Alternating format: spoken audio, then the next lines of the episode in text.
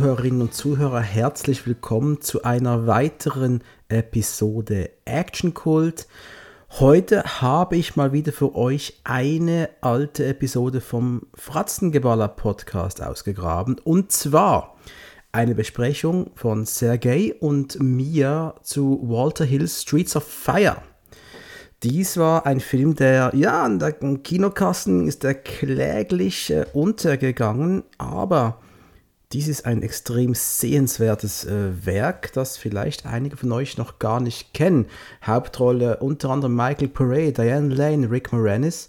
Äh, produziert unter anderem äh, Joel Silver und Lawrence Gordon und natürlich ja geschrieben und äh, Regie Walter Hill, der große Walter Hill, der von mir sehr verehrt wird. Äh, hört euch die Episode an. Äh, ich hoffe, sie gefällt euch. Die ist auch schon ein paar Jahre alt und man hört auch, dass Sergei und ich da noch am in den very early stages unseres Podcast-Games waren. Da waren auch nicht äh, die Technik noch nicht so ausge also ausgereift. Äh, der Schnitt war schon damals ganz ordentlich, aber ja, das war halt noch sehr, sehr früh. So für zwischendurch mal ein kleiner Happen. Viel Spaß mit Streets of Fire.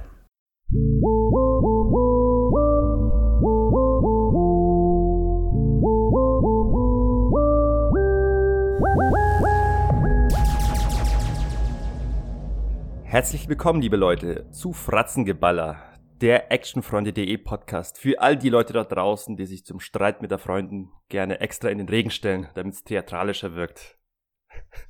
Und der Dominik grinst jetzt schon wie ein kleines Kind, das sich freut, weil es weiß, dass es nach Disneyland fährt. Ob unseres heute gewählten Themas. Wie geht's dir, Dominik? Guten Morgen nach Nürnberg. Ja, äh, guten Morgen zurück nach äh, Basel. Oder so, ja. Genau. Wir sitzen wie immer bei bestem Podcastwetter hier in unseren Saunen. Wir werden heute wieder, werden wieder stinken heute, ich sag's jetzt schon. Und wir berichten über, über den Shit von vorgestern. Aber das können wir auch am besten. Aus der absoluten Nische des Actionfilms. Die Nische des Actionfilms. Der heutige Film ist ja ein bisschen obskurer, möchte ich jetzt mal behaupten. Warum? Warum? Ja. Vielleicht. Wir, wir, kommen, wir kommen gleich darauf zu sprechen, warum. Dann vorher haben wir noch äh, einen anderen Tagesordnungspunkt abzuhaken. Und zwar mein das zum Filmquiz komme ich gleich. Ich möchte noch erstmal kurz auf unsere letzte Episode zu sprechen kommen. Karate Kid vs. Karate Tiger. Es ist ja so, ich, ich schneide immer den Spaß und beim Schneiden höre ich mir nochmal das komplette Ding durch. Und manchmal denke ich mir, wenn ich mich dann reden höre, denke ich mir, oh Mist, warum hast du jetzt darauf nicht so geantwortet? Mensch, ah, da hast du jetzt eigentlich voll den wichtigen Punkt vergessen, ne? Und jetzt, jetzt steht es so im Raum. Mist. Da, eigentlich, ich möchte jetzt kein neues Fass aufmachen und das lassen wir jetzt mal so, wie es ist.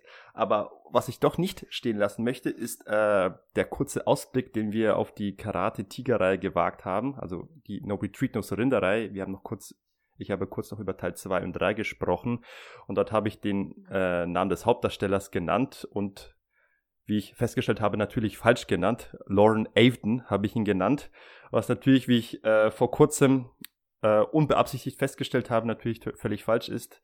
Der gute Mann heißt Lauren Avedon. Woher weiß ich das? Auf Podcast wurde von keinem geringeren als Scott Atkins eine schöne neue Interviewreihe gestartet.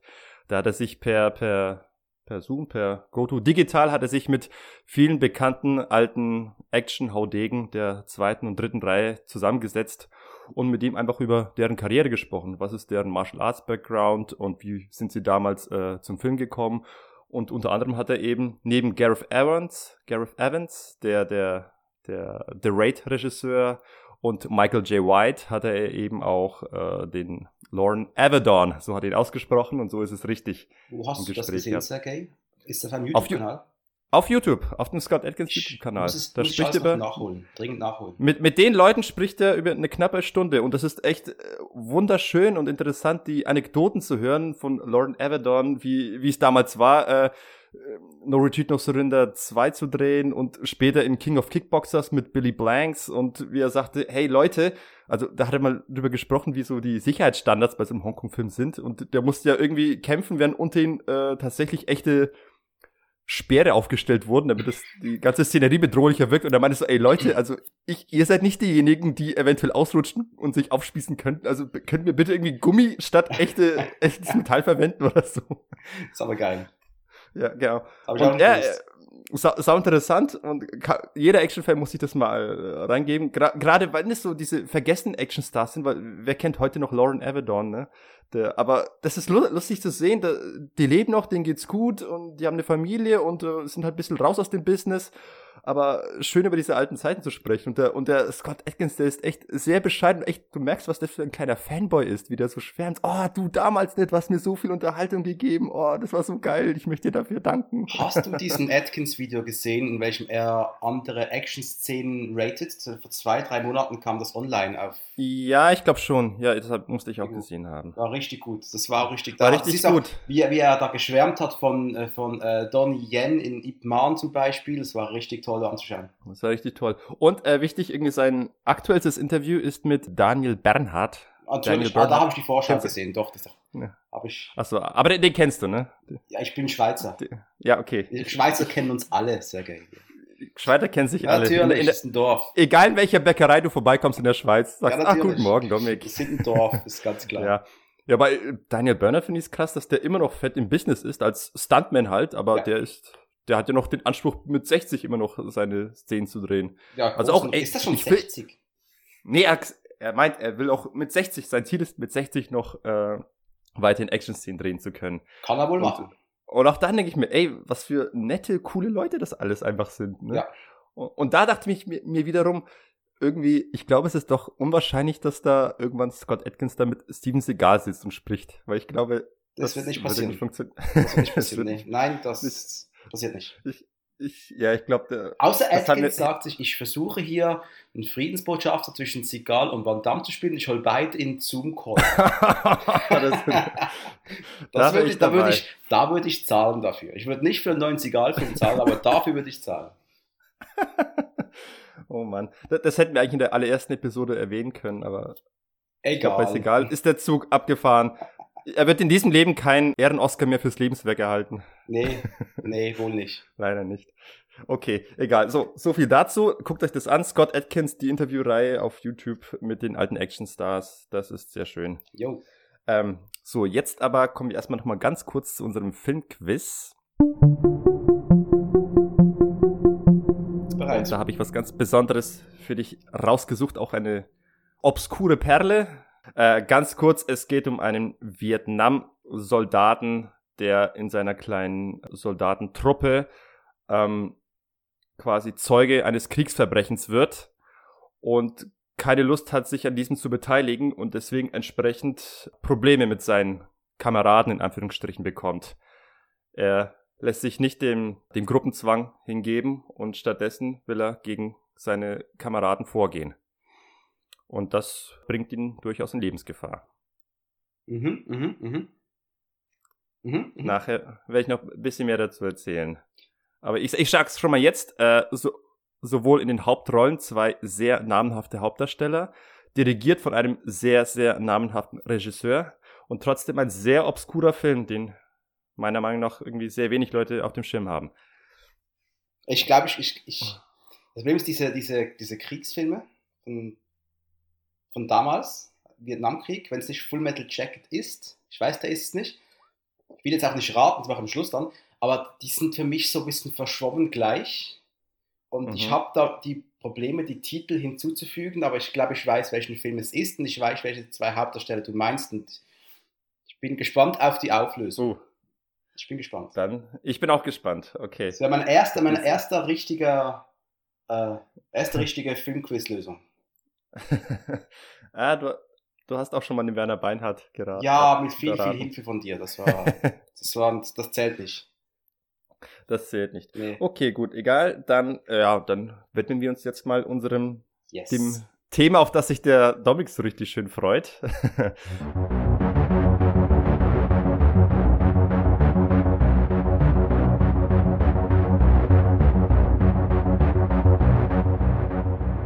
sprechen über was, Sergej? Wir sprechen über was? Wir sprechen über den Walter Hill Klassiker Straßen in Flammen. das ist so fast der Wetterbericht auch. Es ist brütend heiß draußen. Wir haben hier auch Straßen in Flammen in der Schweiz. Also. Straßen schwüler Hitze. Streets of Fire, ein, ein Riesenwerk. Für mich ein Riesenwerk. Äh, generell muss ich aber muss auch sagen, ich, ich mag Walter Hill Filme sehr, sehr, sehr. Der Typ hat mhm. ein Repertoire an Filmen, das lohnt sich mal als einzeln zu besprechen. Das werden wir in der Zukunft irgendwann in diesem Jahrhundert noch machen. Bestimmt. Aber das, das, das, da, da hat so coole Filme gemacht und Streets of Fire ist definitiv einer von denen. Und ich bin gespannt, Sergei, wie du ihn gefunden hast, wie du, was du, was du über diesen Film gedacht hast und wie du auch die musikalische Untermalung, wie die dir gefallen hat. Und ähm, der Film hat so viele coole Aspekte. Let's jump in. Ja, jetzt begebe, begebe ich mich hier in, in dein Gebiet. Möglicherweise auf, auf Glatteis. Willkommen in der Hölle. Ähm, ich habe ihn ja im Zuge der Vorbereitung auf einen eventuellen Walter Hill Podcast mir mal reingezogen vor etwa einem Monat, wobei ich den Filmtitel schon, glaube ich, schon vorher so ein bisschen halb auf meiner auf meinem Radar hatte, mhm. Äh, weil mich hat schon der Titel und das Cover schon angemacht. Das, das, das, da hatte ich Bock drauf. dann habe ich mir mal angesehen vor gut einem Monat. Ich muss, ich muss sagen, also ich, ich, ich hatte eine falsche Erwartungshaltung an den Film. Ich, ich muss jetzt sagen, im, im Nachhinein betrachtet, wenn ich über den Film nachdenke, gefällt er mir besser, als er mir nach der ersten Sichtung gefallen hat. ist kurz, aber wie gesagt, ich hatte eine völlig falsche Erwartungshaltung an den Film, denn äh, dieses FSK 18 Logo, das über den Titel thront, ja, und das Cover selbst, du hast da so einen Helden in Trenchcoat, ich habe so ein bisschen an, an Terminator denken müssen, an Kyle Reese, das ist so einen harten kernigen Kerl, der in einer dystopischen, ja. vielleicht dystopisch anmutenden Welt so ein bisschen sich zurechtfinden muss oder äh, Leute befreien muss. Ähm, erwartet habe ich eine Mischung aus Walter Hills The Warriors, mhm. ja, mhm. und John Carpenters Der Anschlag. Okay, also ja. Mich, also da, das ist das, worauf ich mich irgendwie eingestellt habe. Das ist ja, das, das, was. Aber da, da, da gebe ich dir auch recht, dass wenn, wenn, wenn du, wenn ich das Filmcover von Streets of Fire so anschaue, und auch die, die, die Bilder vom Film, die du hast, vielleicht sogar den Trailer, ja. dann kommt eigentlich genau das darauf. Das ist ein Kind von der Anschlag und äh, äh, äh, The Warriors. The Warriors, genau. Das ist ja, genau. aber, sehr gut passen. Aber. Was ich hingegen bekommen habe, war High School Musical. oh. Nein, sorry, sorry. Das, das, war jetzt ein bisschen übertrieben, aber ja, ich, ich, ich hätte nicht damit gerechnet, dass, es, dass man es mit einer doch so, ich möchte fast schon sagen, feuchtfröhlichen Angelegenheit zu tun hat. Darf ich kurz? Also der Film ist, der Film ist deutlich äh, entspannter und, und spaßiger unterwegs, als ich erwartet. Er ist kein düsterer Action-Thriller. Er ist auch bei weitem nicht so dystopisch, wie ich angenommen hätte. Die, die Dystopie, die hält sich in Grenzen. Du hast letztlich einfach nur die Ecke mit den, mit den Rowdies, die da rum mit ihren mhm. Bikes rumcruisen und hier und da hast du ein paar Flammen. Aber es ist nicht so, dass irgendwie die ganze Stadt in Flammen ist und man hier versucht in dem Chaos irgendwie sich zurechtzufinden. Das ist, das ist irgendwie das, was ich angenommen hatte, was mich im Film erwartet. Äh, deswegen habe ich entsprechend auch äh, Kritikpunkte irgendwie ähm, an der Story gehabt, an den, an, an Figuren und, und allem. Und erst im Nachhinein betrachtet, wenn ich jetzt nochmal drüber nachdenke, ich habe noch ein paar Reviews durchgelesen, dann habe ich äh, so gemerkt, okay, ähm, der Film, der Film ist eine, eine, ein Musterbeispiel für das, was man Style over Substance nennt. Der Film ist wirklich optisch und gefühlstechnisch schon eine, eine Bombe, ein Unikat. In, auf der Hinsicht macht er Spaß und nur so darf man ihn auch betrachten. Nicht anders. Mhm. Das möchte ich mal so vorausgeschickt haben. Ja, äh, also spannend. Ja, ich kann dir eigentlich hier an praktisch allen Punkten recht geben. Ich werde dir nicht widersprechen. Style of Substance, ah. ja, das, das passt, ist aber auch ein typischer, wenn du in 80er Jahren, du packst einfach, machen wir es anders. Es gibt eine Atomexplosion. Du weißt, in fünf Minuten explodiert die ganze Scheiße um dich rum bis in den 80er Jahren. Du gehst in die nächste Videothek und packst dir das nächstbeste Videoband aus dem, aus, der, aus dem Action-Bereich und packst das da rein, so eine sichere Zeitkapsel, die den Krieg überstehen mhm. wird. Ja. Und 30, 40 Jahre später nimmst du, ja, nimmst du das, nimmt jemand das Teil raus und dann kommt Streets of Fire, das ein typisches Vehikel aus den 80ern. Das stinkt an jeder Ecke nach 80er Jahre. Und das finde ich einfach nur. Nicht nur. Das stinkt, Nicht das nur. ist toll, das finde ich super. äh, und, und das ist das, was mir eigentlich auch sehr gut ge äh, hätte gefallen müssen. Wie gesagt, meine Erwartungshaltung war nur eine andere. Aber ja, du hast recht, er ist einerseits ist er typisch 80er Jahre, andererseits ist er ein ziemliches Unikat und ist eigentlich sch nur schwer mit anderen zeitgenössischen Filmen zu, zu, zu vergleichen. Darf ich fragen, Sergej, weißt du, wo der Titel herkommt? Streets of Fire. Streets of Fire, das hat nicht zufällig was mit diesen Hongkong-Film Prison on Fire und Co. zu tun. Nicht, dass ich wüsste. Nee. ähm, nee, ich weiß so. auf jeden Fall, was, ich weiß auf jeden Fall, woher die, die, die Spielerei äh, Streets of Rage kommt, die kommt von Streets of Fire. jetzt kommen wir ein bisschen, ich kann auch sagen, wo Street Fighter herkommt, aber das, das geht jetzt nicht, Okay. ähm, das, äh, der, der, der, Filmtitel ist eine Anlehnung an ähm, das Album Darkness on the Edge of Town. Kennst du dieses Musikalbum, Sergei? Darkness on the Edge of Town.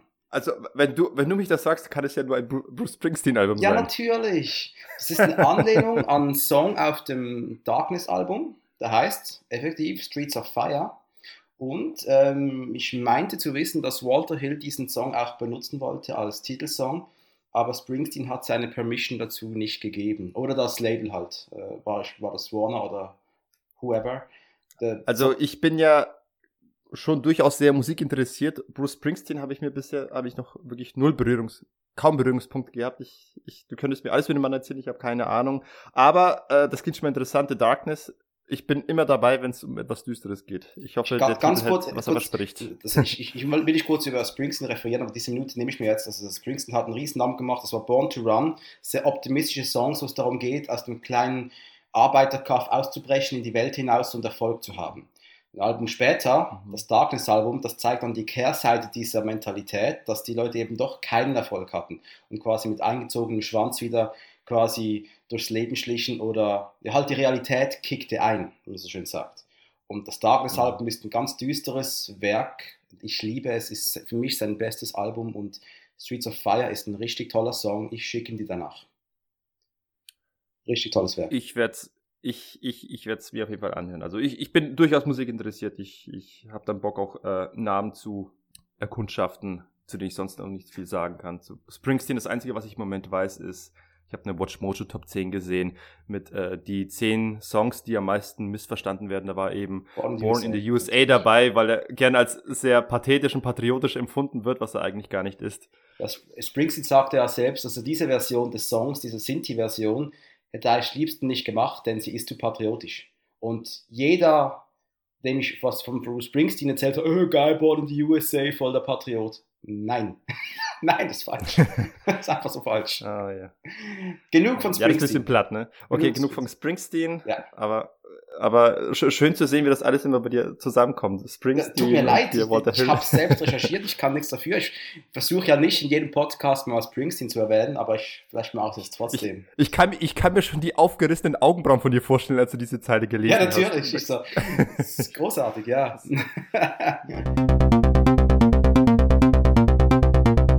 Mal ganz kurz umrissen. Worum geht es überhaupt in Straßen in Flammen? Es geht im Prinzip einfach nur um eine Sängerin, die gerade performt. Und während des Konzerts taucht eine Biker-Gang auf, angeführt von dem einzig wahren Willem Dafoe, nur echt in seinem Sadomaso-Lederoutfit. und äh, die, mit dem Konzert einfach, die, die quetschen sich durch das Publikum und stehlen einfach, kidnappen einfach die, die, die Sängerin von der Bühne weg und verschwinden dann mit ihr. So. Und äh, der, der Manager, der auch ein bisschen was mit der Dame, glaube ich, am Laufen hat, beauftragt dann eben einen Ex-Soldaten, der zu dieser Zeit wieder zurückkommt, nämlich Tom Cody, der soll sie wieder zurückbringen. Ja, und dieser Tom Cody zufälligerweise ist der, der Ex-Boyfriend von, von der besagten Sängerin. Und mehr muss man dazu auch nicht wissen. Es ist eine kurze, knappe Geschichte, die einfach nur ein Aufhänger ist, um um ja Action-Szenen zu zeigen und vor allem eben diese Musikszenen zu zelebrieren, möchte ich fast schon sagen.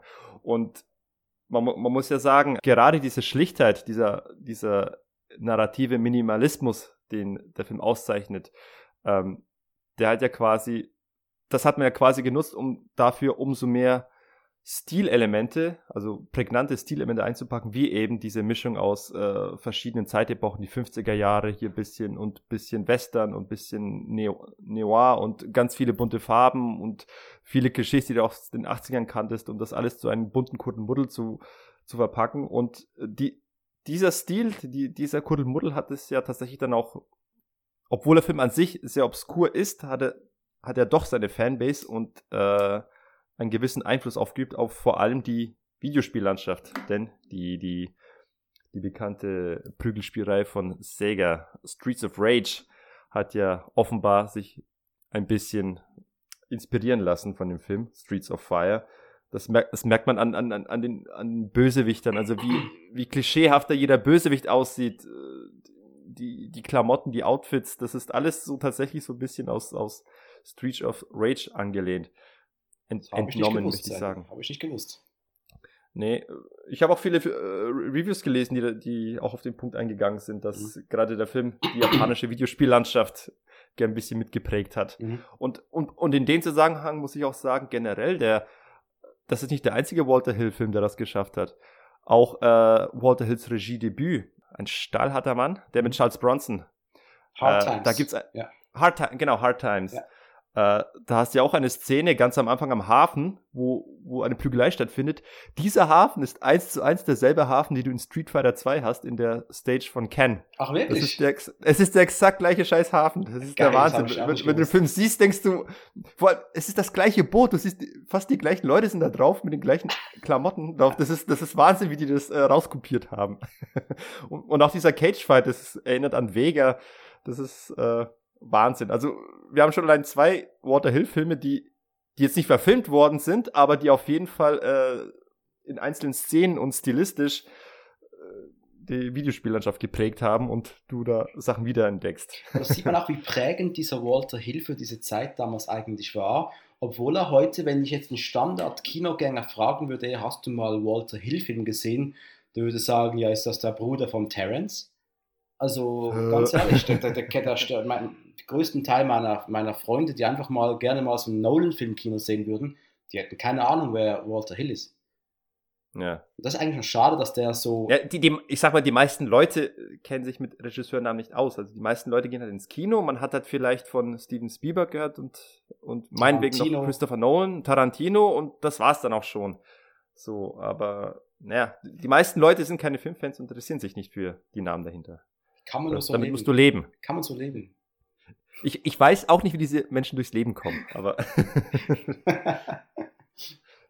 so, aber jetzt haben wir diesen Film einigermaßen umrissen. Streets of Fire, wer hat da, wer hat da eigentlich mitgespielt, Sergej? Der gute Michael Paré, wenn yes. ich das richtig ausgesprochen habe. Ich hoffe mhm. doch mal ja. Mhm. Und äh, auch ganz wichtig, die erste Hauptrolle, wenn ich das richtig verstanden habe, von Willem Dafoe. Aber ist die erste sogar? Okay, kann sein. ja, und, und alter Mann, sieht der Mann beknackt und zugleich bö bösartig aus in diesem Film. Der sieht wirklich sehr dämonisch, der hat so einen dämonischen Look. De, aber, aber es sieht aus wie ein, ein Dämon, der aus einer, sag ich, äh, Sadomaso-Hölle ja, kommen ja, könnte. Mit seinem Lederdings, seinem Lackteil, das er anhat, das ist schon sehr. Das Weird. ist schon, also man, man muss schon ein Willem Dafoe sein, um das selbstbewusst tragen zu können. Ja, ja aber, aber äh, ich, das ist halt ein Gesicht, das, das typisches Filmgesicht. Willem Dafoe ist. Das, das, das kann man nicht, unvergessliches Gesicht. Es gibt nur einen Willem Dafoe, effektiv. Es gibt nur einen Willem Dafoe. Und es gibt auch nur einen Rick Moranis. Absolut. Der wiederum, man, man, muss Rick Moranis sein, um diesen Anzug zu tragen, den er trägt mit der Fliege. Kein anderer kann, kann so nerdig wirken. Rick ähm, Moran ist auch so ein, so ein, Mensch, der ein bisschen in Vergessenheit geraten ist. Nach, äh, ja, der, in, in, den 80ern war er überall, in aller Munde, aber. Der hat sich, ja, ich habe mal, hab mal ein Watch Mojo Video oder sowas über ihn gesehen. Äh, der hat sich aktiv aus dem Business zurückgezogen, weil er sich um seine Familien küm kümmern wollte. Ja, ist ja gut und ehrbar. Gut, aber schade, dass man ihn halt in den 90ern praktisch nicht hm. mehr gesehen hat. Oder nicht, dass ich es noch wüsste jetzt. Noch weg. Ja, gut aber hier hat er eine schöne kleine Rolle. Und das war's jetzt mit den namhaften Schauspielern. Nee, finde ich nicht. Da fehlt noch... jemand ganz ah, Wichtiges. Okay. Mit, äh, Diane Lane.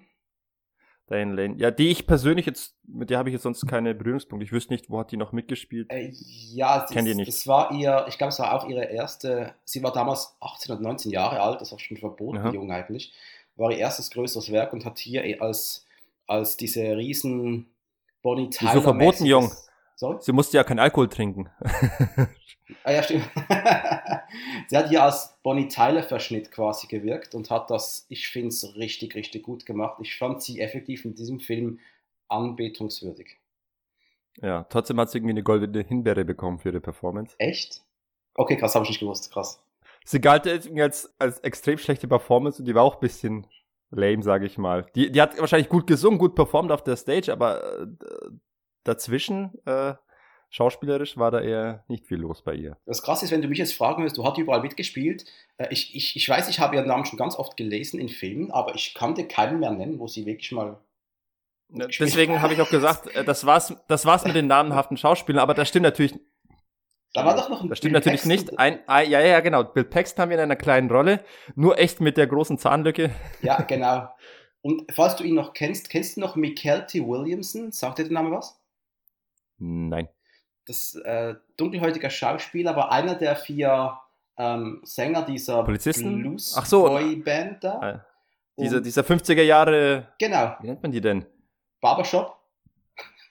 Barbershop. Barbershop ja. Quartett. Und Barbershop Williamson, Quartett. ich weiß nicht, ob, ich den Namen richtig ausspreche, aber der war so in den 90ern in fast jeder Actionproduktion so irgendwie dabei. Der hat, glaube ich, auch ein, hat in Con Air, in Heat hat er ganz sicher mitgespielt. Äh, später, glaube ich, auch in, in Con Air. Äh, Der war in diversen Produktionen, für mich ein ganz, ganz bekannter Name, für mich jedenfalls. Ah, okay. Gut, dann lassen wir den Namen auch noch zählen, aber im, im Grunde sind es drei mit Bill Paxton vier große Namen aus meiner Sicht. Produziert wurde das Ganze von Joel Silver. Ja, so, so wie alles andere, was actiontechnisch in den 80ern stattfand in Hollywood. Aber das ist ja schon so, wenn, wenn wenn ich irgendwo auf dem Cover gelesen habe damals, produ produziert von Joel Silver, dann habe ich einfach gewusst, okay, ich kann mich mit diesem Werk ganz sicher gut unterhalten. Das war für mich so ein, so ein, so ein Garantiestempel, so ein Siegel. Ist gut. Ja, auf jeden Fall. Also mit den Filmen bin ich auch groß geworden. Wobei jetzt nicht alles von dem war von Silver. Ich glaube, die äh, Beverly Hills Cop Filme waren Bruckheimer Produktion. Ja. Und Rambo hat, glaube ich, auch nichts mit Joel Silver zu tun gehabt, oder? Nee, das war, was ist, äh, Lawrence Kas wie hieß er, Kastan? Das war ein anderer. Castellano. Egal, wir sehen, äh, er hat nicht ganz so das Monopol gehabt, wie wir es vor fünf Minuten vielleicht behauptet haben. Hast du behauptet, nicht ich, nicht ich. Habe ich, okay, ich nehme es zurück. Ich gab Film noch andere hat- große Namen. Der Film hatte ein Budget von 14,5 Millionen US-Dollar. Und gerade mal die Hälfte eingespielt. hat gerade mal knapp acht eingespielt in den USA und Übersee weiß ich gar nicht. Keine Ahnung, ob der in Deutschland im Kino lief oder in der Schweiz. Ich weiß es effektiv nicht. Ja, deswegen äh, möchte ich dich fragen, inwiefern wolltest du mir dein äh, widersprechen, als ich sagte, es wäre ein mehr obskurer Titel? Was ist daran obskur? Naja, abgesehen davon, dass äh, ich behaupte mal, die meisten Leute, die du nach dem Film fragst, die, die kennen die nicht, haben noch nie davon gehört. Und ich habe jetzt auch erst vor einem Monat gesehen und wie gesagt, ich hatte ihn so ein bisschen auf den, auf den Schirm, weil ich den mal sehen wollte. Ich weiß nicht, wie ich auf den gekommen bin, aber grundsätzlich möchte ich mal behaupten, dass die meisten oder viele Filmfans von dem Film nie gehört haben. Das ist schon möglich. Ähm, ich, aber natürlich, natürlich ist er, ist er, das ist kein Standardwerk, äh, Standard-Action-Werk. Das ist was ganz anderes. Ähm, das heißt ja, der Film nennt sich ja selbst zu Beginn a Rock'n'Roll Fable, ja, eine Rock'n'Roll Fabel, ja. Ja. und Willi positioniert sich in einer Zeit, in einer Welt, die es nicht gibt. Also das ist ja nicht irgendwie, du kannst nicht sagen, das ist 1984 in New York. Und das ist ja aber in einer Zeit, die nicht definiert ist. Du siehst uralte Autos und Frisuren und Musik aus den 50er Jahren, gemischt mit 70er, 80er Jahre Pathos und Sinti dahinter. Ähm, Ja, ist- das, ist ja das große äh, Kunstwerk von dem Film. Er schafft so eine ganz eigene Welt, so ein ganz eigenes äh, Gefühl, indem er eben verschiedene Stilrichtungen und Epochen miteinander mischt. Grundsätzlich hast du sehr viel 80er Jahre Thematik, aber eben auch, sie haben sehr viel 50er Jahre ähm, Biker und Gangstyle mit reingepackt und auch diese Barbershop Boys. Äh, du hast ein bisschen Film Noir äh, Ja. aus den 40ern. Du hast äh, einen Hauch von Western drin Mhm, mhm. Das ist es, also alles, was, was auch der Walter Hill immer geil fand. Und Ist ja ein bester Mensch. weißt du, wenn ich, wenn ich diese, diese Szenerie mit den 50er Jahren und so, so sehe und dies, du weißt einfach, es hat einen 50er Jahre Stil, aber nicht wirklich, dann denke ich immer an die Fallout-Videospiele. Hast du mal Fallout gespielt? Teil 3, ja. Fallout 3, okay. Da, das ist Ähm, jetzt auch das. das ist auch diese 50er Jahre. Jahre. Genau, ja. aber es ist nicht 50er Jahre, es ist so Jahr 2300 irgendwas. Und, ähm, aber es, es, es, das könnte für mich alles in der gleichen Welt spielen. Ach so, du meinst äh, einen Tag später, als, als bei Streets of, Ra äh, Streets of Fire die, die Atombombe explodiert in derselben Welt. Genau, genau. Und das so kommt dann weiter. Fallout. Das ist für mich alles in einer Welt. Ja, interessant. Wer weiß. Ja. Ähm, Wer weiß. Zu Michael Pare möchte ich gleich mal sagen, äh, also ich, mir fällt gerade auch gar nicht ein, wo der sonst noch mitgespielt hat. Ich glaube, ich kenne ihn sonst aus keinem Ähm, anderen Film. Er hat in jüngerer Vergangenheit hat er ein paar kleine Filmverbrechen begangen. Und zwar hat er sich Oh. oft mit dem guten Dr. Uwe Boll zusammengetan. Ach, Er war bei Blood Rain, glaube ich, dabei. Ah. Ähm, jetzt weiß ich nicht mehr, wo noch genau. Äh, war, ich glaube, Tunnelratten, Tunnel Rats war auch mit dabei. Und, ja. Aber er hat auch.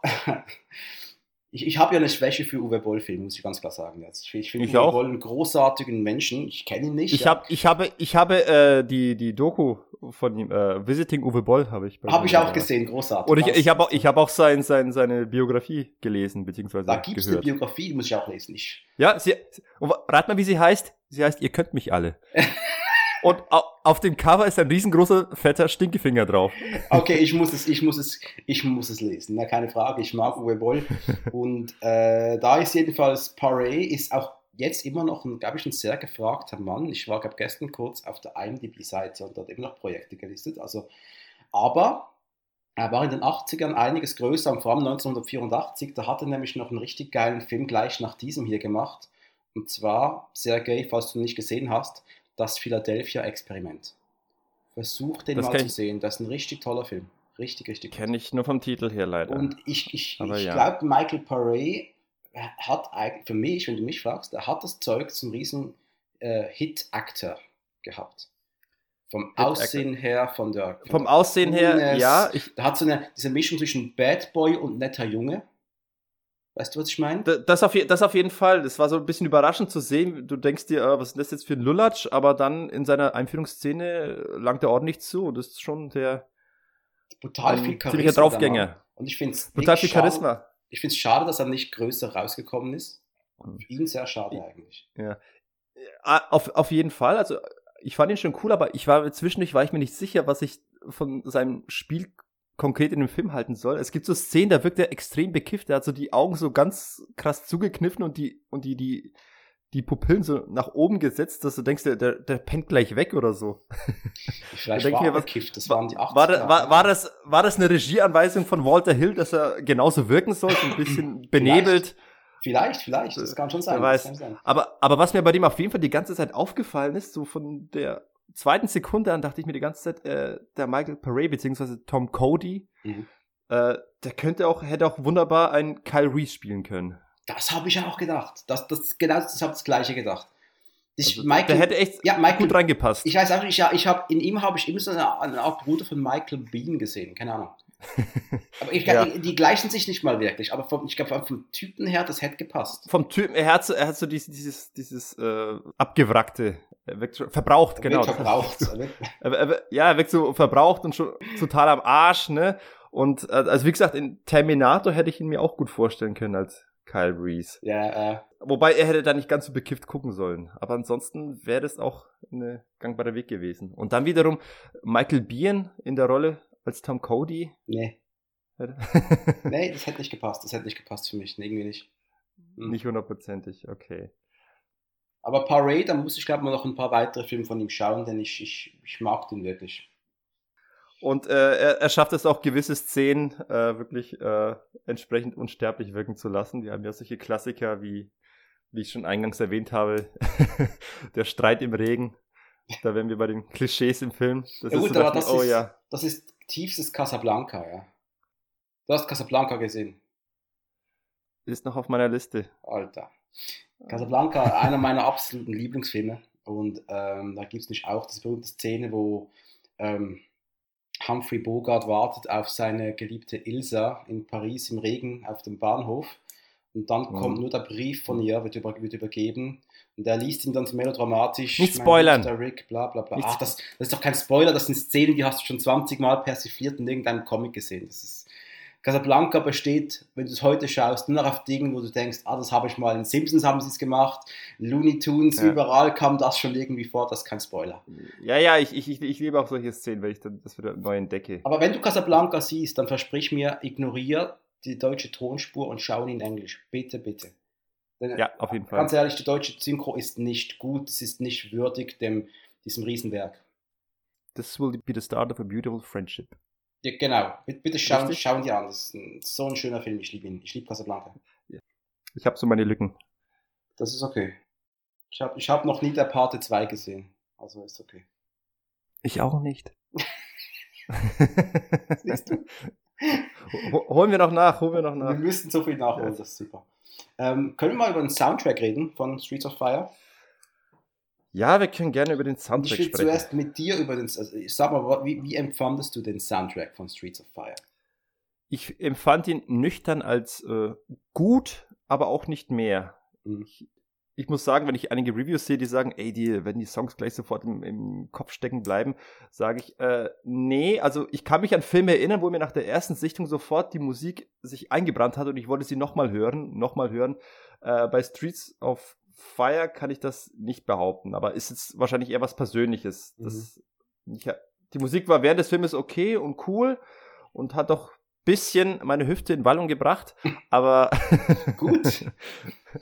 aber es war jetzt nicht so, dass ich davon tagelang Ohrwurm hätte oder äh, gesagt habe, ich muss jetzt nochmal auf YouTube mir nochmal die Szene angucken, weil die Musik so geil war. Dafür hat es nicht ganz gereicht. Da kenne ich andere 80er Jahre Actionfilme, wo äh, die Musik bei mir sich besser eingebrannt Ja, hat. ich, ich weiß, du, du musst dazu trainieren können, das ist schon klar. Nee, nee, nee, äh, nehmen wir. Nicht nur, also ich, ich wollte jetzt davon absehen zu erwähnen, dass mir Hold on to the Vision in Your Eyes gefehlt hat dort. Nein, aber äh, zum Beispiel die, die, die Disco-Musik in Terminator 1, äh, die, die mag ich zum Beispiel, finde ich viel cooler. Okay. Die ist deutlich stärker, finde ich. Aus meiner Sicht jetzt. Ich bin, ähm, als ich den Film zum ersten Mal gesehen habe, das war vor einem Jahr, ich habe nicht gewusst, ich habe die Eröffnungsszene mit dem Song äh, Nowhere Fast, wo Diane Lane, so Ellen Aim auf der Bühne steht und singt mit ihrer Band. Und nicht einfach nur, Ja.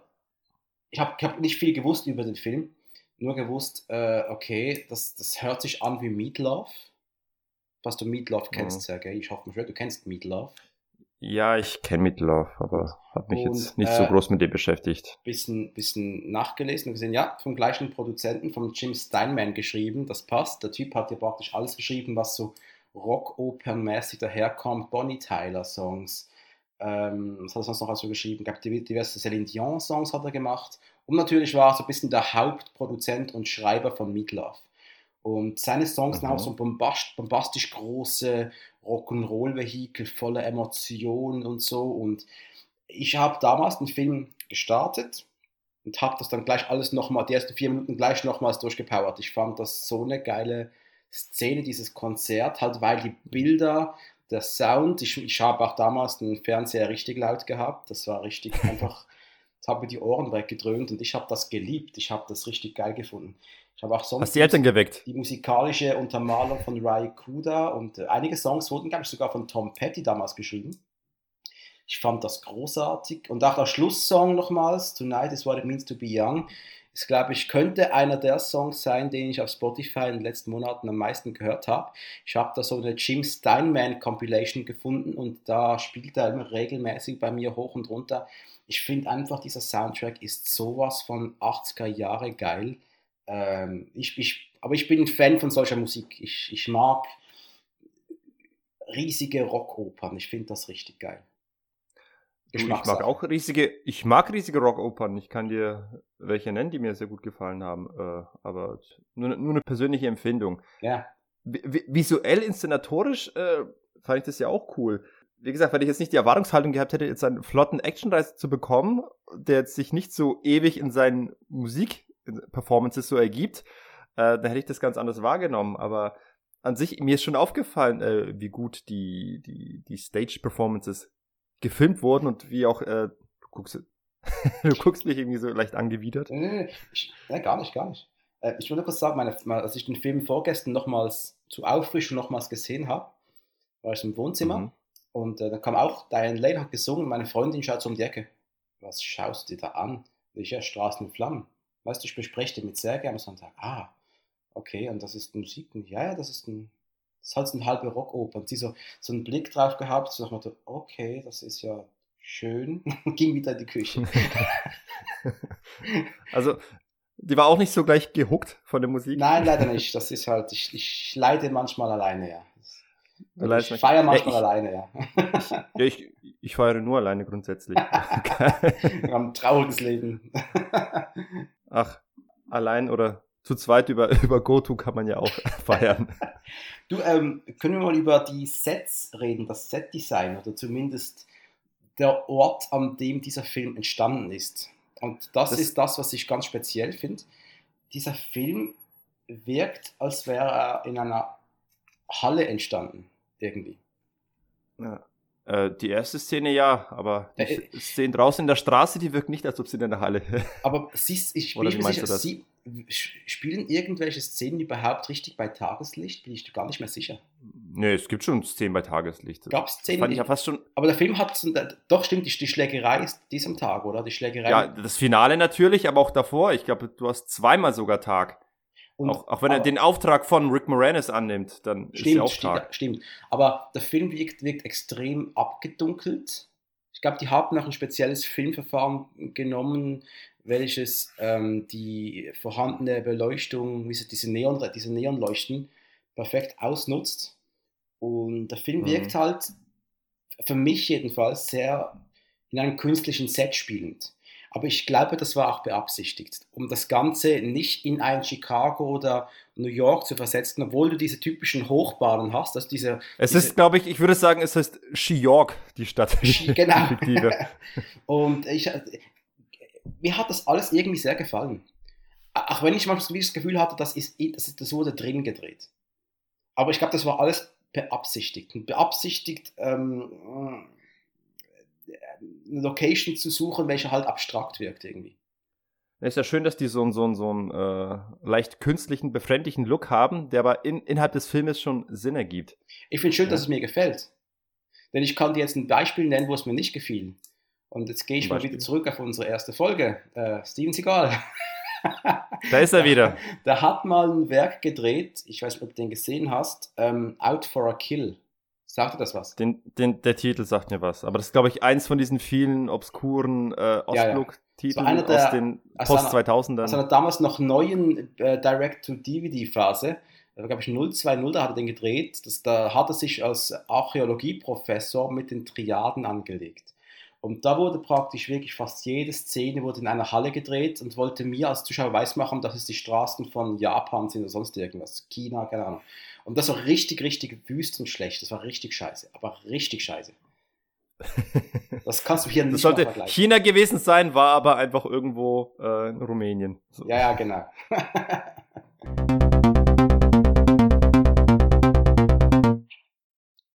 Darf ich noch, noch mal auf den, auf den Look des Films eingehen? Und das ist ja alles schon so zwischen, zwischen 50er Jahre Detektivstory, zwischen sehr ne neo neongrelle Farben. Das, er wirkt, das wirkt so, als gäbe es davon nochmal ein Erweiterungspack namens Dick Tracy, so ein paar Jahre später. Oh, den habe ich bei mir auch in, noch auf der Watchlist, Dick Tracy. Dick Tracy ist, ähm, ähm, ja, ja, das ist ein ultra grelles Comic-Abenteuer, das einfach dieses Set-Design noch auf die Spitze treibt. Und massiv. Also, das ist Mhm. wirklich massiv greller Film. Das ist absolutes Unikum für mich. Also zwischen, das ist irgendwie so zwischen, zwischen Streets of Fire und Sin City irgendwo angesiedelt. Das Hoho. kann man vielleicht Das so ist stehen lassen. Ansage. Er redet einfach vom Design von, von Farbgewalt und so, ja, nicht vom Inhalt. Aber das, das kann man so betrachten irgendwie, denke ich. Aber stimmt, jetzt wo du Sin City erwähnst, man kann Streets of Fire durchaus mit Sin City vergleichen. Hat Jetzt nicht oder? unbedingt, ja, also jetzt nicht, dass die stilistisch so, so ähnlich sind. Mhm. Äh, die haben auch eine unterschiedliche Narrative und ein anderes Weltbild, sage ich mal, aber dieses, dieser Style over Substance und, und der, der ist ja durchaus negativ konnotiert, aber in dem Fall meine ich es eher nüchtern oder vielleicht sogar positiv, äh, dass es hier wirklich darum geht, wirklich eine, eine einfache Geschichte in möglichst, in möglichst spektakulären und unvergesslichen Bildern mhm. audiovisuell äh, zu zelebrieren. Gibt es jemanden auf dieser Welt, der Sin City 2 gesehen hat? Ich habe ihn ja nicht gesehen. Ich auch nicht. Wohl, äh, aber ich mag Robert Die Rodriguez Reviewer haben es gemacht, wahrscheinlich. Ja, aber ich mag Rodriguez eigentlich sehr, deswegen, äh, aber ich habe nie Bock gehabt, den zu schauen. Ich auch nicht. Der ist einfach, der kam viel zu spät. Viel zu spät. Ich habe noch eine Frage an dich. Warum genau ist dieser Film, warum ist dieser Film eigentlich ab 18 Jahren? Ja, da sind wir bei einem wichtigen Punkt. Der Film ist hier ab 18 Jahren in den USA PG-13. Und das ist, glaube ich, einer der Punkte, weshalb ich den Film irgendwie äh, falsche Erwartungen an den Film hatte. Er ist also weit weg davon, brutal zu sein. Ich kann mich nicht einmal an eine blutige Szene erinnern, wenn Do ich ehrlich bin. Doch, die eine, die eine Dame Oder? erschießt mindestens einen Menschen. Einer stirbt auf jeden Fall. Die erschießt mit das gibt's Pistole. Ja, es gibt die, die, die, Blonde mit, den, mit der tollen Frisur. Schrecklich. Die Blonde mit der tollen Frisur. Ich weiß nicht, wie sie hieß. Ähm, du meinst die Soldatin, der Sidekick von. Ja, genau, genau. Das McCoy. Das ist dieses Ka Kampfvibe, die ebenfalls Soldatin ist. Ja, genau, genau. Ein bisschen äh, mit der Erwartungshaltung gespielt hat, wo normalerweise würde ja so ein, so ein, so ein Pärchen mhm. so ein ungleiches Duo, die würden ja dann normalerweise in der Kiste landen, aber genau damit wird gespielt und das passiert eben nicht. Sie bleiben einfach nur Sie bleiben einfach nur Partner. Genau. Haben sogar mal kurz darüber gesprochen. Ah, du bist nicht mein Typ, ja, du auch nicht. Ja, willst bei mir übernachten? Ja, warum nicht? Ja, am Schluss ist doch noch erwähnt, oder sie zusammen wegfahren. Ja, genau. Ja, die werden zusammen, ja, und was ein schönes Ende ist eigentlich. Ja, aber ansonsten, nee, das ist eine dieser, dieser Filme, die völlig unberechtigt und völlig irreführend mit einem FSK 18 Siegel versehen worden sind. Selbst die FSK, eine FSK 16 wäre diskutabel, meine ja. ich mal. Ja selbst das, aber das ist nicht das einzige Beispiel. Auch hier Jackie Chans City Hunter mhm. hatte früher mal eine FSK 18 Freigabe gehabt und ich sage, ey Leute, der ist jetzt auf, ab 12 raus und das ist auch völlig okay so. ja, also bei diesem Film verstand ich, habe ich überhaupt nicht verstanden, warum der ab 18 sein soll. Es gab auch keine großen Nacktszenen, nicht, dass ich mich erinnern könnte, jedenfalls. Ja, ähm, doch, es gibt ein paar Szenen, wo die Pole Dancerin so ein bisschen sehr lasziv und sehr sexualisiert. Ach stimmt, tanzen, da tanzt aber, jemand. Aber ja, das kann ja, äh, Aber das, das ist auch schon. zu wenig letztlich. ja, ich nix. weiß. Also, ist ja in Deutschland so wahrscheinlich. Was vielleicht die Thematik dahinter, aber was ist genau die. Äh, ich glaube, es geht nicht nur um die Szene, sondern um die Aussage einer Szene, aber ja. so gewalttätig ich glaube, war das doch gar nicht, oder? Ich denke, jede, jedes Land geht damit anders um. Ich kann mich an ein äh, Audiokommentar auf einen Tanz der Teufel erinnern, wo der Bruce Campbell davon gesprochen hat, die Szene, wo jemanden in den Kopf getreten wird in dem Film, die wurde speziell in Großbritannien rausgeschnitten, während alle anderen Szenen, wo Körperteile mit der Kettensäge abgesicht wurden, drin behalten wurden. Aber wenn du jemanden, der am Boden liegt, mit dem Fuß in den Kopf trittst, dann wird es rausgeschnitten.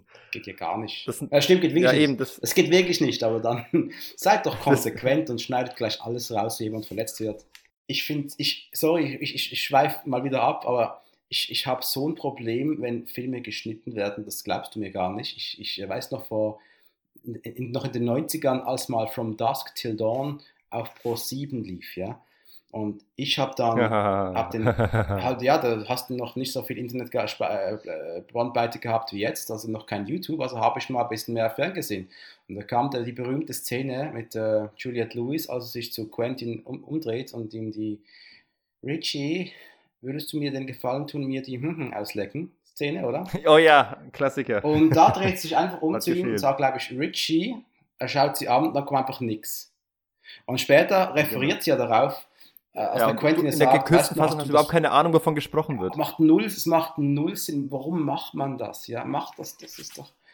Ja, ich würde auch gern wissen, was sich die Leute dabei so gedacht haben. Einfach mal Praktikum machen bei so einem ja. Schnittbüro und einfach mal den sagen, nee, warum schneidest du das jetzt? Ja, wir schneiden das jetzt, weil wir Muschi nicht sagen dürfen. Genau. Okay.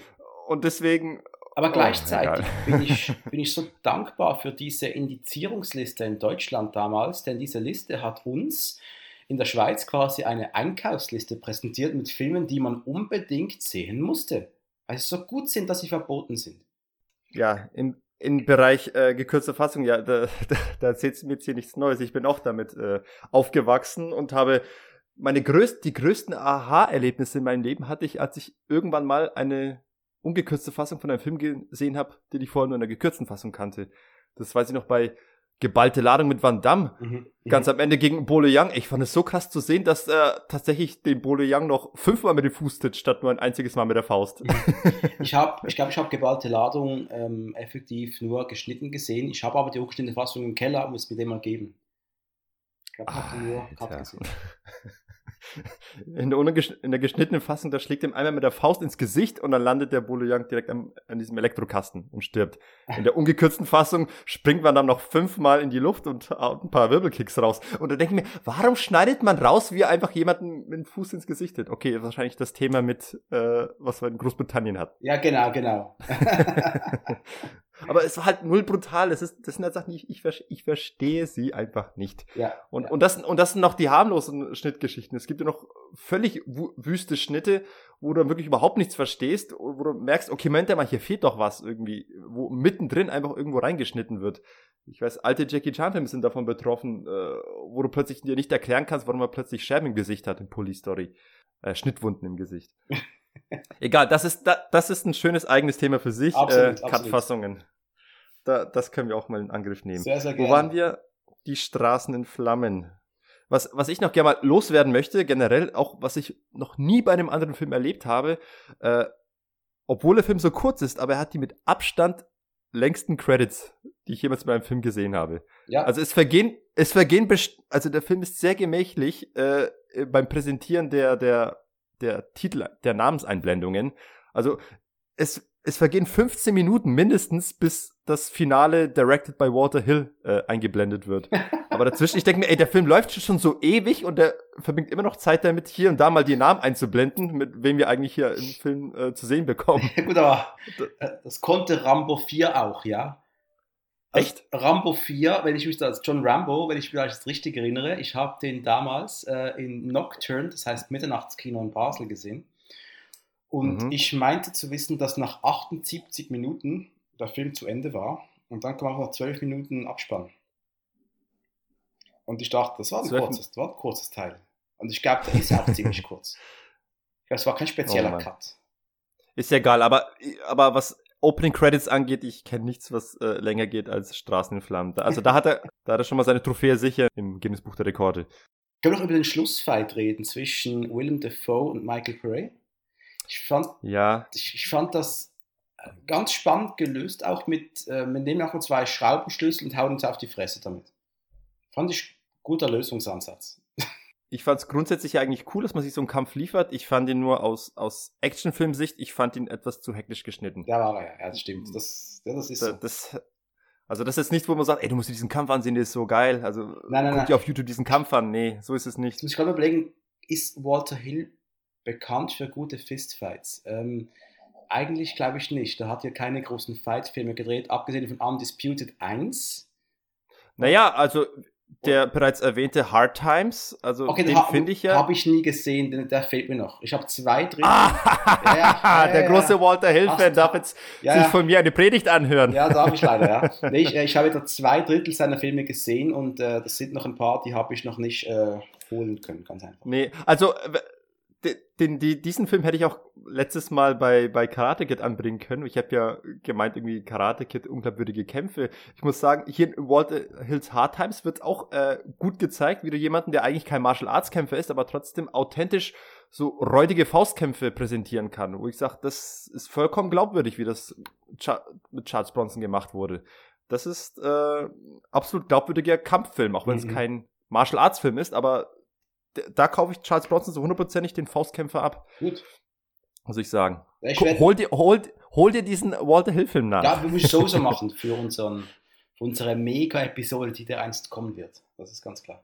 Ja. Da ist noch was, du musst noch erwähnen, dass Michael Parade hatte, scheint Probleme gehabt zu haben mit Rick Moranis. Ah, jetzt sind wir im Bereich Gossip, das war, davon weiß ich jetzt nicht so viel. Das habe ich. Äh, nachgelesen auf den Plattformen meines Vertrauens. Und zwar hatte Rick Moranis, der, der scheint Paray immer wieder ein bisschen beleidigt zu haben. Also er hat beleidigt sogar. Wave of Insult Comedy hat das genannt.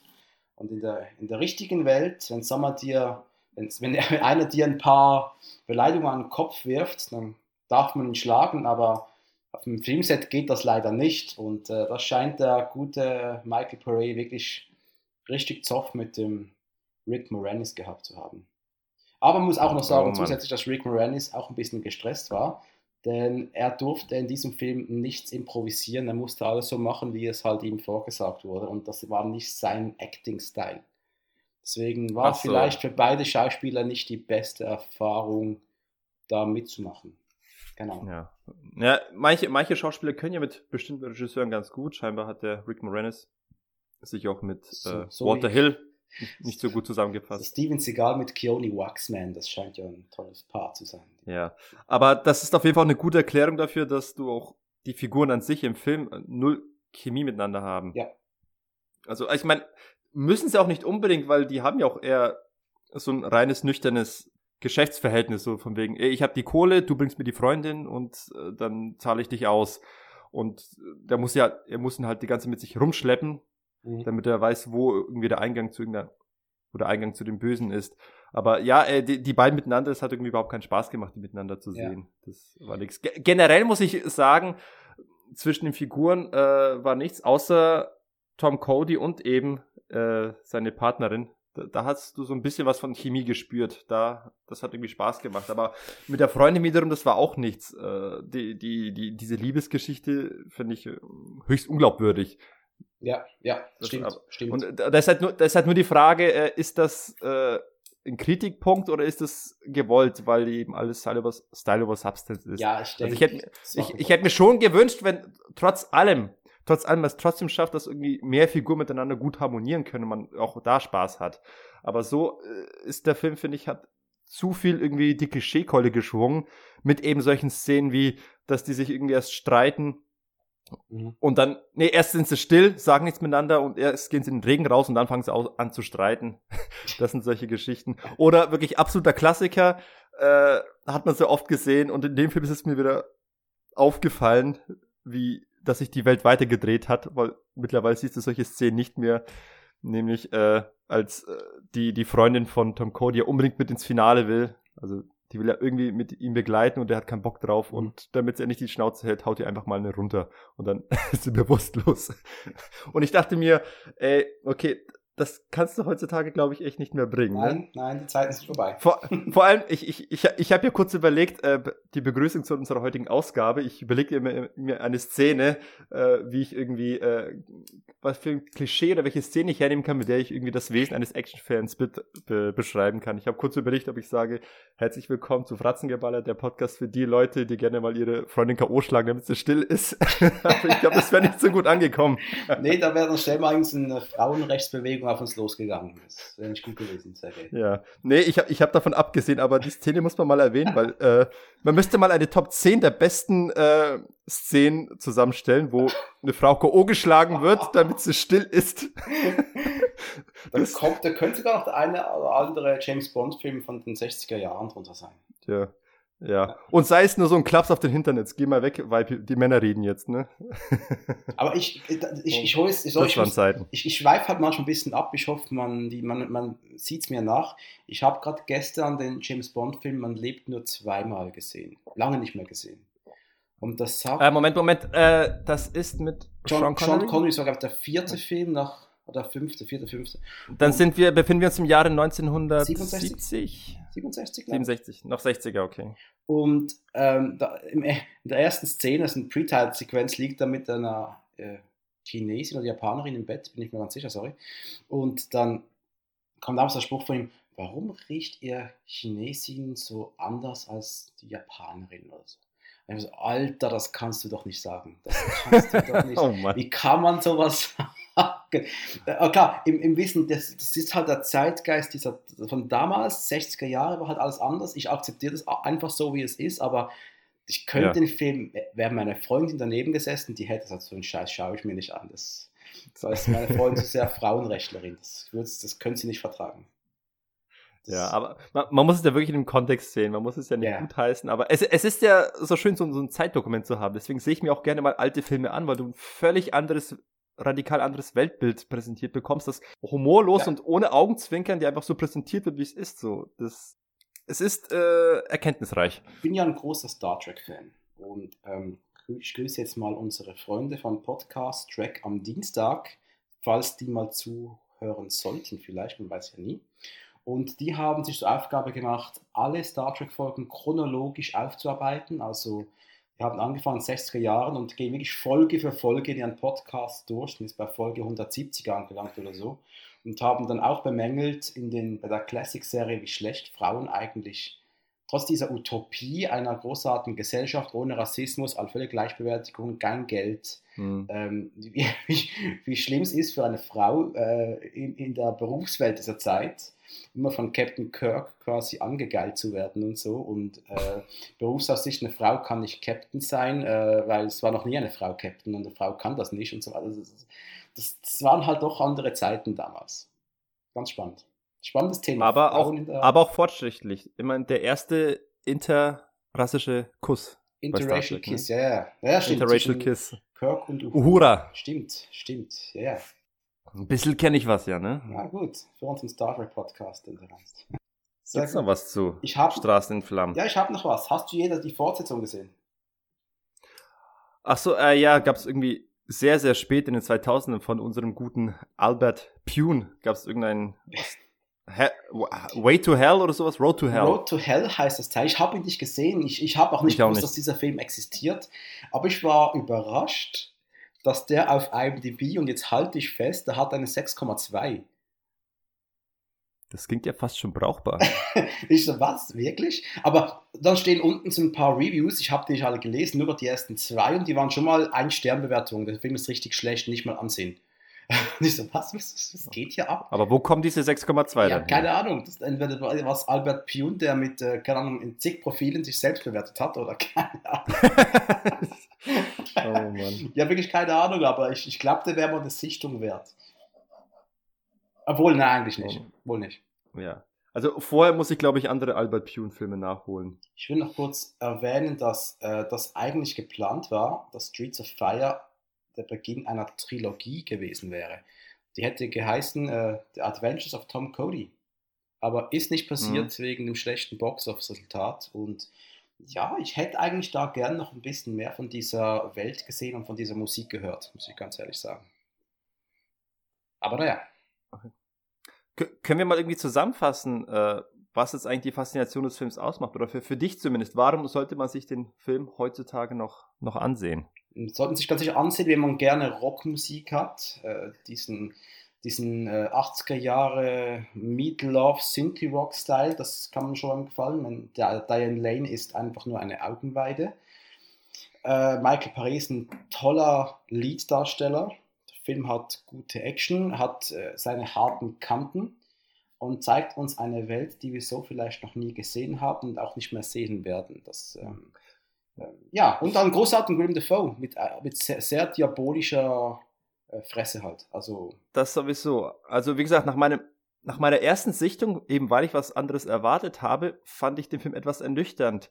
Ich, äh, ich mochte den Film in Einzelszenen, weil er, er, er ist, das muss man sagen, er ist tatsächlich unvergesslich. Er hat zumindest Bilder, er kreiert Bilder, die du nicht vergisst. Mhm. Allein schon eben ein Willem Dafoe, der mit seiner Schmierlocke und seinen Geheimeratsecken hier ein, ein, ein Bösewichtbild für, für, für die Ewigkeit ge, gebastelt hat. Und genau, genau so eine Figur würdest du auch in klassischen 90er Jahre Beat'em-Ups äh, wiederfinden. Genau solche Typen würdest du da verkloppen wollen. Ähm, ans ansonsten, ja, äh, musikalisch ist er erhaben. Da macht er schon Spaß. Man muss natürlich die Musik mögen. Audiovisuell ist er voll und ganz da, er ist auch sehr sauber gefilmt. Also ich war auch erstaunt, wie, wie gut er einfach inszeniert ist. Auch gute Action-Szene, wie die Bikes auseinandergenommen werden. Also ich möchte fast sagen, der Film ist, ähm, wenn, man, wenn ich mir jetzt nochmal angucke, mit einer ganz anderen Erwartungshaltung, der ist einfach ein, ein, ein Stimmungsfilm. Das ist einfach was, was du dir einfach, mit dem du dich berieseln lässt und einfach die Stimmung auffängst und die, und die Bilder in dich einsaugst. Er ist wie so ein gutes, geiles Porträt, so ein richtig geiles Poster, dass, dass man ewig lang reinstarren kann und irgendwie Musik im Hintergrund laufen lässt. Da ist er cool. Aber auf der Negativseite, wie gesagt, äh, die Charaktere funktionieren einzelnen, aber auch miteinander nicht so gut, wie sie vielleicht hätten funktionieren können. Ähm, und naja, heute im, im Jahre 2020 muss man schauen, ob man mit einigen Klisch wie man mit einigen Klischees klarkommt. Wollen wir in die Benotung gehen? Wir kommen gerne in die Benotung. Wir haben ja für unsere neuen Zuhörer, wir haben ein ganz geniales Benotungssystem genommen aus den alten Cinemas oder TV-Spielfilmen oder welchen Zeitschriften auch immer. Geben einen Daumen hoch, einen Daumen Mitte oder Daumen runter. Und wenn ein Film uns richtig, richtig gut gefallen würde und würden den mitnehmen auf die einsame Insel, dann bekommt er einen Daumen hoch und den äh, öligen Bizeps Award. Sergej, was bekommt denn dieser Film hier? Bei mir, äh, ich, ich gebe ihm einen Daumen zur Seite. Mhm. Mhm. mhm. Ich habe kurz überlegt, ob ich Daumen hoch setze, weil in der Nachbetrachtung, wenn ich über ihn nachdenke, gefällt er mir besser, als er mir frisch nach der ersten Sichtung gefallen hat. Aber ich bleibe bei dem Daumen zur Seite. Mhm.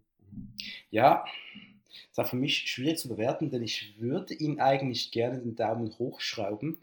Aber irgendwas sagt mir nein. Ich mag diesen Film eigentlich sehr aus den erwähnten äh, Gründen von Musik und Style und so weiter. Aber ja, da passiert mir vielleicht doch ein bisschen zu wenig. Vielleicht ja. zu wenig remarkable Scenes. Vielleicht, da fehlt, fehlt einfach noch ein, ein kleines Fünkchen, um ihn wirklich so einer dieser Filme zu machen, den ich gleichsetzen würde mit, keine Ahnung, was wie True Lies zum Beispiel. Fehlt einiges sogar, fehlt, fehlt sehr viel sogar vielleicht. Ähm, ich gebe ihm auch einen sehr, sehr, sehr, sehr wohlwollenden Daumen zur Seite, der eigentlich schon nach oben zuckt. Er zuckt nach oben. Zuckt nach oben. ja. Aber ich, ich würde ihn wirklich empfehlen, den mal zu, zu sehen. Das ist ähm, wirklich ein schönes, interessantes Werk. Wie gesagt, er ist einzigartig. Das ist wirklich also er ist in gewisser Weise wirklich ein, ein Paradebeispiel dafür, was die 80er Jahre für Filme produzieren, obwohl er trotzdem mit keinem anderen Film aus den 80ern vergleichbar ist. Mhm. Ja? ja, er, er, er, greift gewisse Motive auf, gewisse Stilelemente und, und, und Bilder, die man schon mal gesehen hat, aber er mixt sie so zusammen äh, zu einem Unikat, zu einem einzigartig schmeckenden Brei. Ob er ein, richtig gut schmeckt, äh, muss jeder für sich, selbst entscheiden, aber es ist auf jeden Fall ein unvergessliches Erlebnis, ja, sage ich mal. Absolut, kann ich dir. Aber es ist auch eine sehr oberflächliche Angelegenheit. Äh, man muss sich, man muss wissen, worauf man sich einlässt. Es ist ein, ein Film, der mehr über die, die Bilder und über die, die Musik funktioniert, als äh, über die Substanz, die er noch versucht zu vermitteln. Ich wage es nicht, dir zu widersprechen. Sehr schön, sind wir uns einig. Jo. Und jetzt bin ich auch gespannt, ob du tatsächlich weißt, von welchem Vietnam-Film ich da vorhin gesprochen habe.